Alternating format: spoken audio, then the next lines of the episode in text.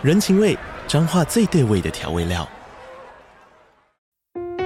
人，你在这端，我在那端，各自忙碌又相互牵挂。情，街角的吵杂声传递温暖与思念。味，是从每一个转角飘出的乡愁。这里是彰化县政府 Podcast 节目《彰化早咖》，我是主持人内克。从彰化大小事各具特色到旅游攻略，透过轻松有趣的访谈，带着大家走进最在地的早咖。准备好了吗？彰化的故事，我们说给你听。以上为彰化县政府广告。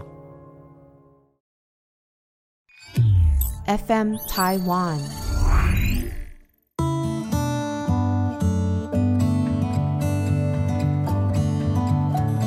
各位听众，大家好，我是陈永仪。你现在收听的是《心理不用学》Podcast。哇，我讲到这个 Podcast，呃，还是提醒我自己呢，想说，哎，这个不是上课，这个也不是传统广播的录音，这个是好像我们就坐在彼此的这个客厅，好，看是你家还是我家了。好，我们的客厅，呃，泡杯茶，上来聊聊天。说到这个泡杯茶。呃，上次有跟大家说到嘛，我有时候在旅行的时候，旁边的人都会对于我学习心理学、研究心理学这个事实有很多的想法、意见跟回馈嘛，哈。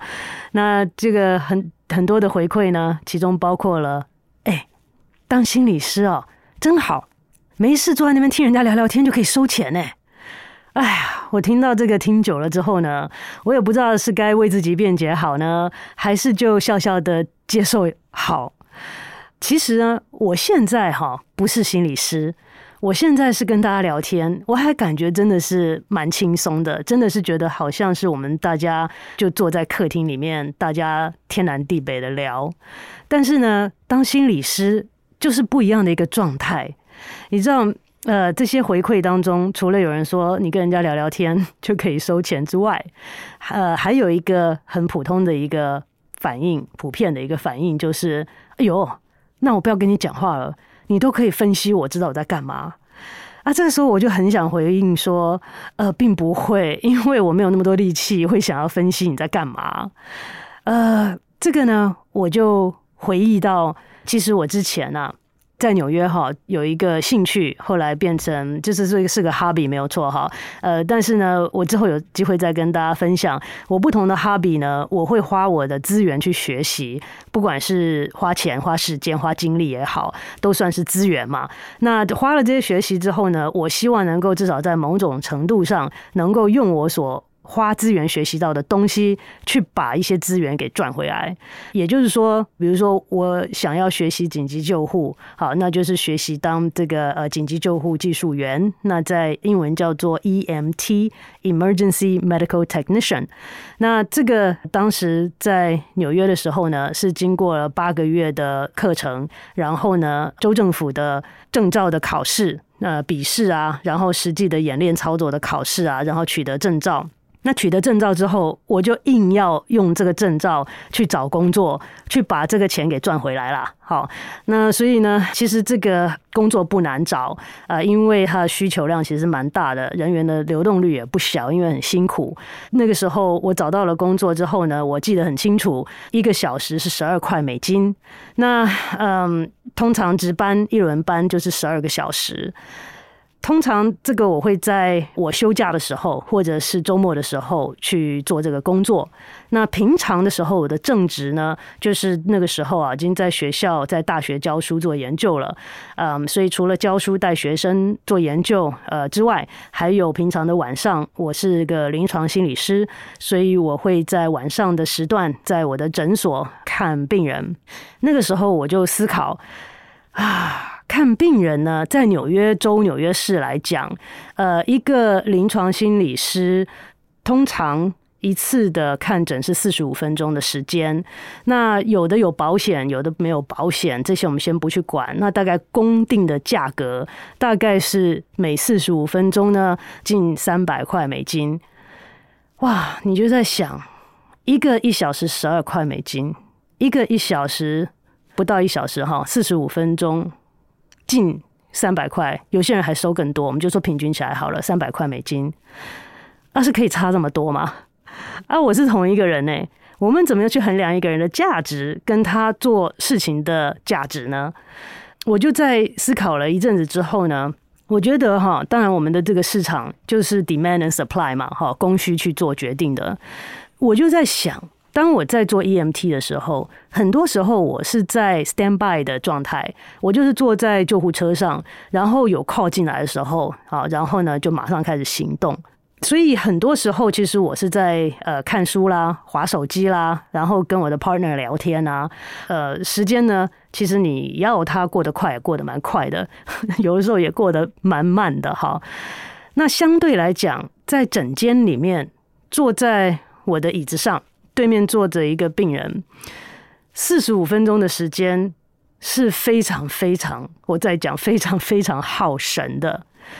他讲的每一个字。我都不会错过，我的脑子里面还同时在盘算着。他讲的这个是线索，他讲的那个是问号，他讲的这个是值得留下来以后再问他的。然后我还要盘算什么时间问他什么样子的问题，可以引发他最深的思考跟做最佳的连结。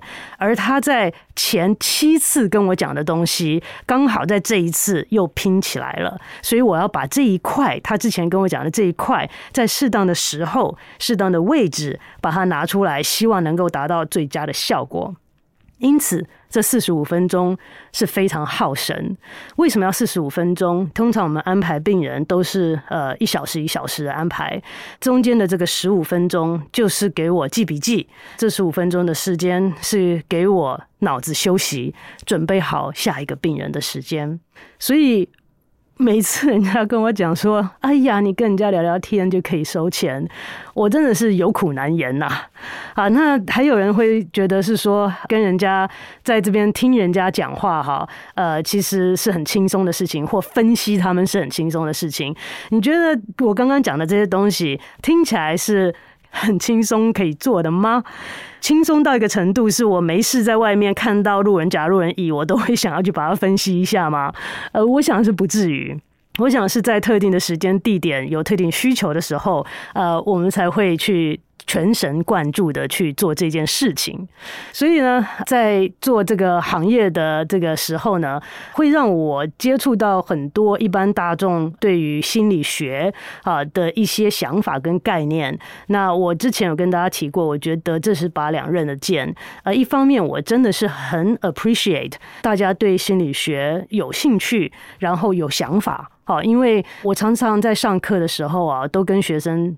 分享一件事情，尤其是现在，我会问他们说：“你为什么为什么要在这边上课啊？为什么不就在家里上 YouTube 啊？这个查一查就可以了？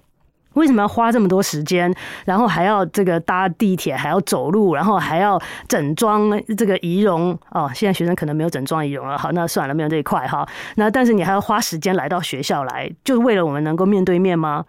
不用啊，时代不同哎。”我记得以前在我念大学的时候，有很多东西是只有学校才有，那个资料是只有在学校的图书馆才能查得到，那些资讯是只有从教授的口中才能够取得得到。现在没有啊，现在你去网络上一查都有啊。我记得去年啊，疫情期间啊，我出国去了呃美国一趟，回来就整整关了十四加七啊。结果出来之后呢，我回到我们中央大学我的家里面，我要把骑摩托车出去的时候，发现摩托车发不动了。我就问我的学生说：“哎，是什么状况？”他们说：“啊，肯定是那个呃电池没电了。”我说：“那怎么办？”他说：“找人家拖去换个电池啊。”哎，我就很不甘愿啊。我想说，一个电池换电池是很困难吗？我就上 YouTube 去找。哎，现在 YouTube 上面真的什么都有哎，而且那些。很厉害耶，那些所谓的。达人也好，大师也好，老师也好，好不管啊，反正很会教哎，真的很清楚的一步一步的教哎。那我就去照他们教的买了电池啊，然后去楼下换电池。下楼之前呢，因为在地下室还没有收讯，就跟学生讲说，我现在要下楼换电池了。如果二十分钟之内没有我消息，请你们过来，我可能被电死在楼下了。拜托你们来看一下哈。所以我就到楼下来，就不到二十分钟，我电池就换好了，我就发动了我的摩托车骑出去报平安了，你想想看，这需要吗？如果我们认为教育的目的是把知识从 A 传到 B，这个网络实在是省我们很多时间、很多精力、很多资源。你看，我不就学会了吗？本那如果我们拿到拿回到学校来讲，学数学，他本来不会加法，上完课就学会加法啦。好，本来不会 chemical table，好，这个化学的这些 elements，那我上了课之后我就会啦。我看完这个影片我就会啦。为什么要坐在我们的课堂里面啊？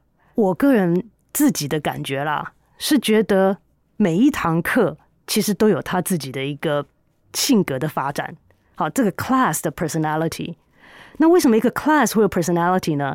因为每一堂课都是由不同的组员形成的。不同的学生组成的，那这样子的一个组合是一个无限的组合，无限的可能。我曾经在美国当那个新手老师的时候，你知道新手老师很惨哦，都会被叫去教很多课，上课是很累的，备课特别累。好，备课我们是所谓的 new prep，就是说你从来没有教过的课，第一次教就要做很多的准备。啊，你教过一次之后，第二次就容易很多，第三次、第四次就可以很容易上手。所以 new prep 是很难的。最好的状态是你 prepare for one class 可以 teach many times 嘛。好，所以呢，我记得有一次，呃，我就是要教组织心理学，那结果呢，那个学期刚好我很幸运就可以排到我上四次的组织心理学。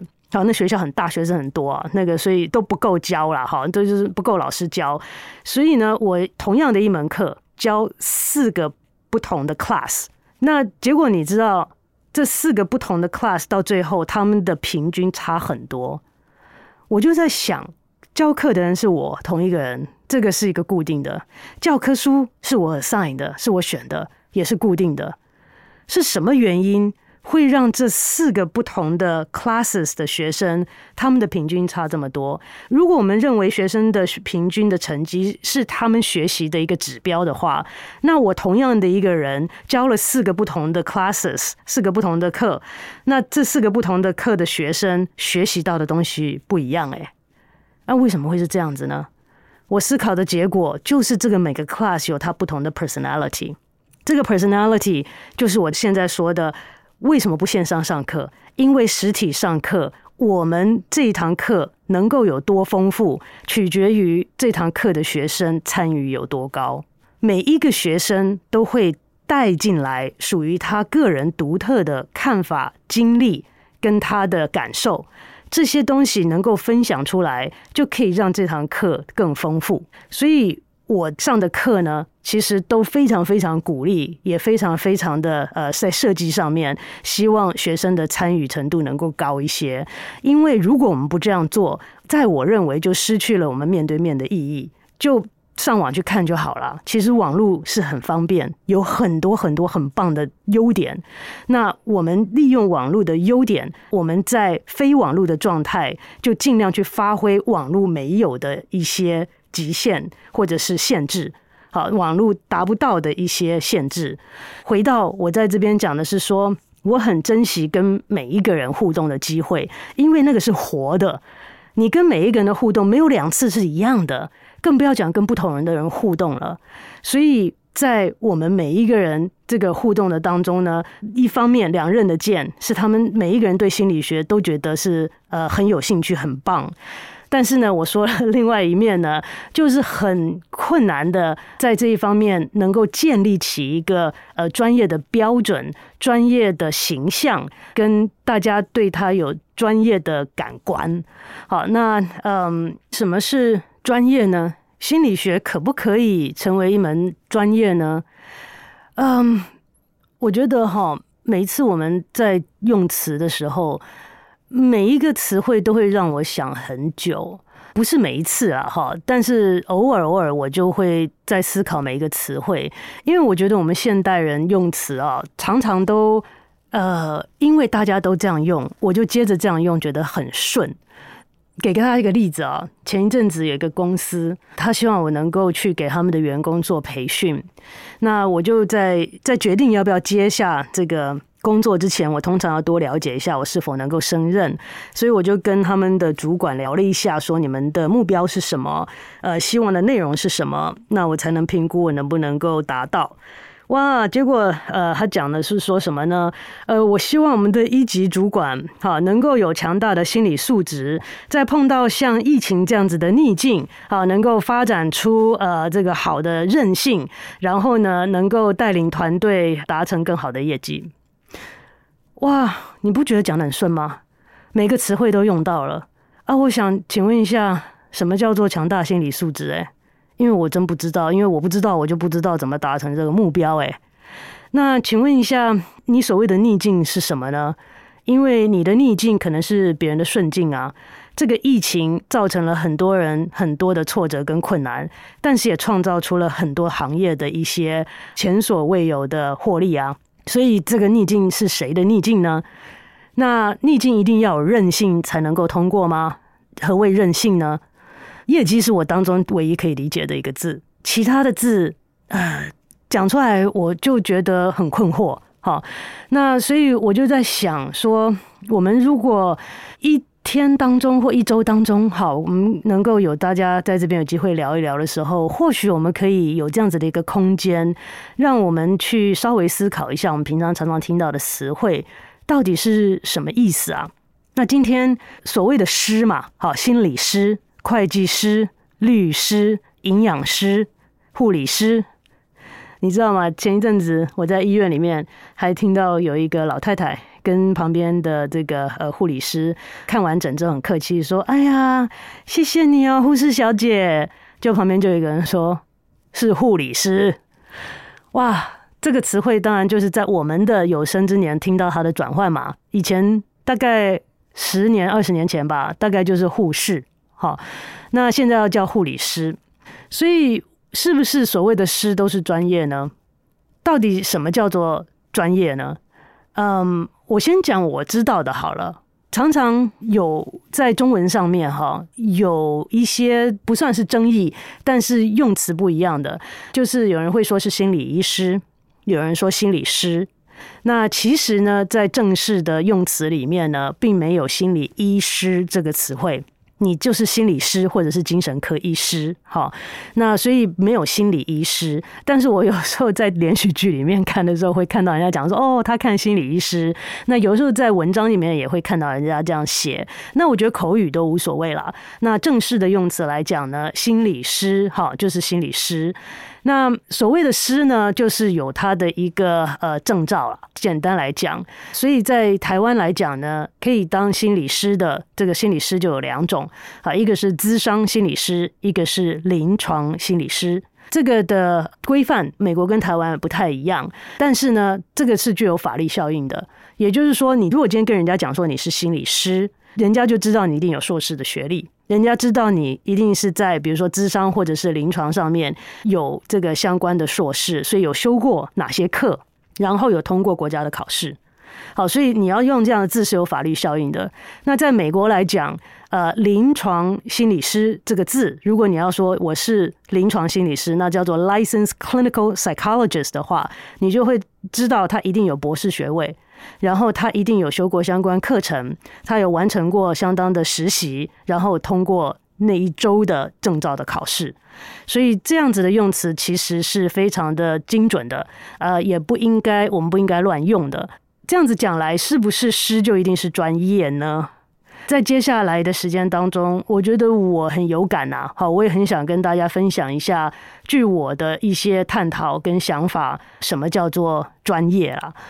嗯，你知道吗？刚刚提到有企业有时候会来找我去给员工做培训，那有时候也会有不同的组织啊，有不同的需求来找我去做一些分享。有一次有一个线上课程，希望我能够去做一个课程，那这个课程的课题呢是注意力相关的课题。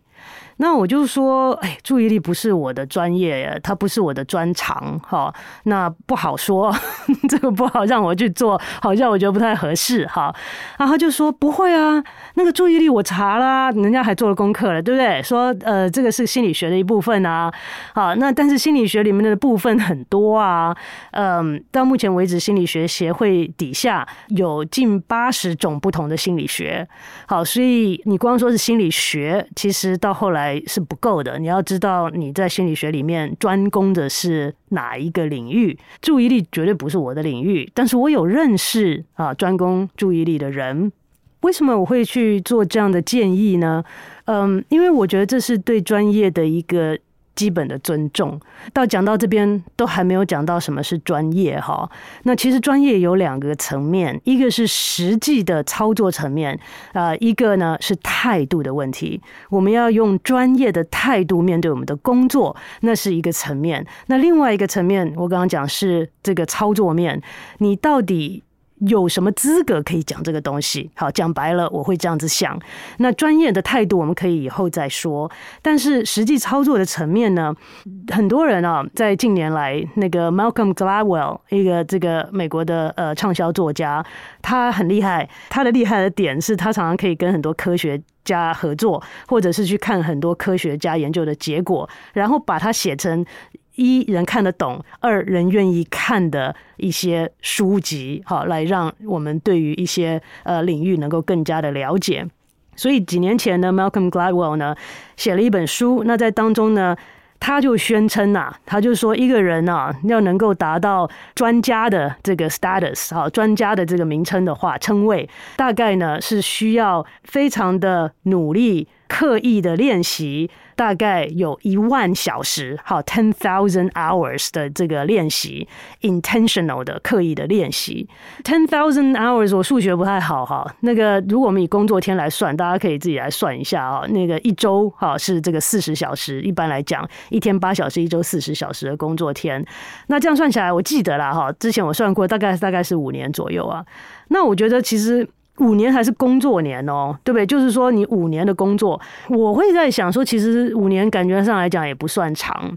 那但是自从 Malcolm Gladwell 那时候这样子说了之后呢，他那个时候所引用的这个学者还出来反他，还说你这个误解了我研究的结果了，哈，所以其实这个是一个非常有有争议性的一个议题，就是说你到底要做多久才叫做专业？那一个衍生的议题是说，是天生的还是后天的？是不是有些人天生就很厉害，他根本不需要练习这么多就可以达到专业水准？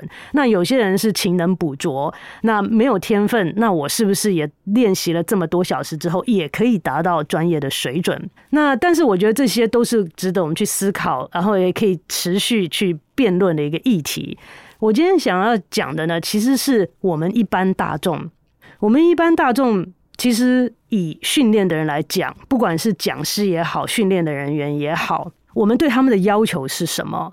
在学校，对于老师、教授的要求，我们就先不在话下，我们就不去提它。我们在一般的业界，常常有很多业界的培训。那我们刚刚讲到说，来找我的是线上课程。那你为什么你能来教这堂课？请问一下，为什么你能来给我这个训练？我们应该第一个要问的就是这个问题。这是一个很合理的问题，不是吗？今天你要来教创造力。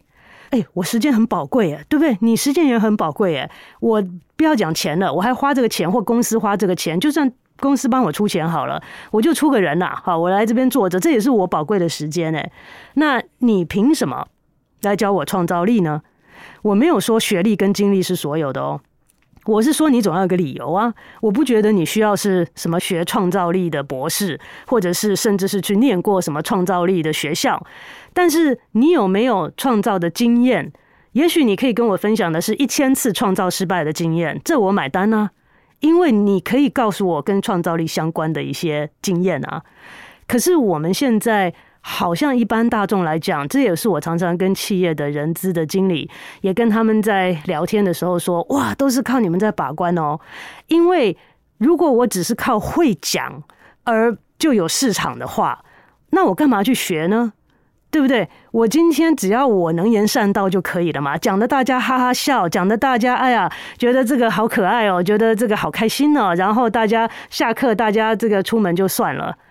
那我觉得这是一件很可惜的事情，因为企业出了这个资源，人工出了这个时间，为什么我们没有办法学到我们当初计划要学的东西呢？所以我觉得讲到这边呢，我还是觉得我们啦，哈，一般大众每一个人都可能是某一方面的专家，但是没有一个人会是全方位的专家。所以在某种层面来讲，我们都需要学习，所以我们应该把关呢。我们学习的对象是谁？你要告诉我为什么你可以教我这些东西？好，不见得是学历，不见得是成功的经验，但是总要有个理由来说服我，为什么我要花这个时间来听你说？好，来呃，这跟你学习呢？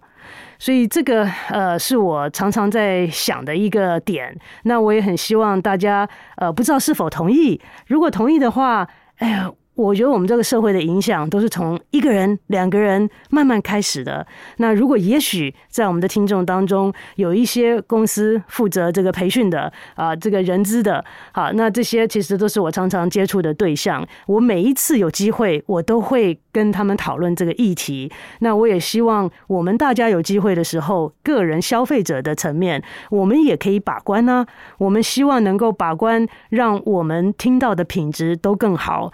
那。如果有一天你们也听到了我乱七八糟的讲，这个怎么不是你的领域？你怎么乱讲啊？你也来帮我把关，来跟我讲一声，来给我回馈，对我批评指教。因为我真的觉得，我们之所以能够进步，是因为周围有肯讲的人，所以别人的批评是我们进步的机会。呃，希望我们大家都能够一起来彼此的提醒，然后一起来把关，好不好？那我们今天节目就进行到这边，我们的这个 FB 啊，还有我们的 IG 啊，呃，都建立起来了，所以有更多的频道可以听到大家的回馈。那除此之外，恒毅是不是还有一个什么另外的平台可以让？嗯，对。就是希望各位可以在 IG 或 FB 搜寻“心理不用学”，找到我们节目的粉砖，嗯，啊，也可以在一些贴文下面做一些留言，或者私讯我们也可以。嗯，那当然也欢迎各位用不同的平台有一些留言的方式。对，如果你是用 First Story，它也有自己的留言方式。那 Apple Podcast 的话，也可以在下面给我们评论，然后评分。OK，其实恒毅这个提醒到我哈，其实我非常非常在意听众朋友们的回馈。如果是需要我们回复而没回复的话，一定是出错了，一定是出错。就我常常有时候跟呃学生呃这个跟客户也都是这样子讲，就是有时候你要给我一些时间，可能来不及。那但是呢，呃，不可能没有回复，因为我。认为这个是呃很基本的一个互动，那所以如果你们的回音是需要有回复的，结果都石沉大海的话，呃，一定是 something wrong，要不然就是没有接收到，要不然就是发生什么技术性上的问题了。但是呢，有的时候是呃会需要一些时间，所以也请大家呃这个呃耐心等待。好，那就谢谢大家，我们下周再见。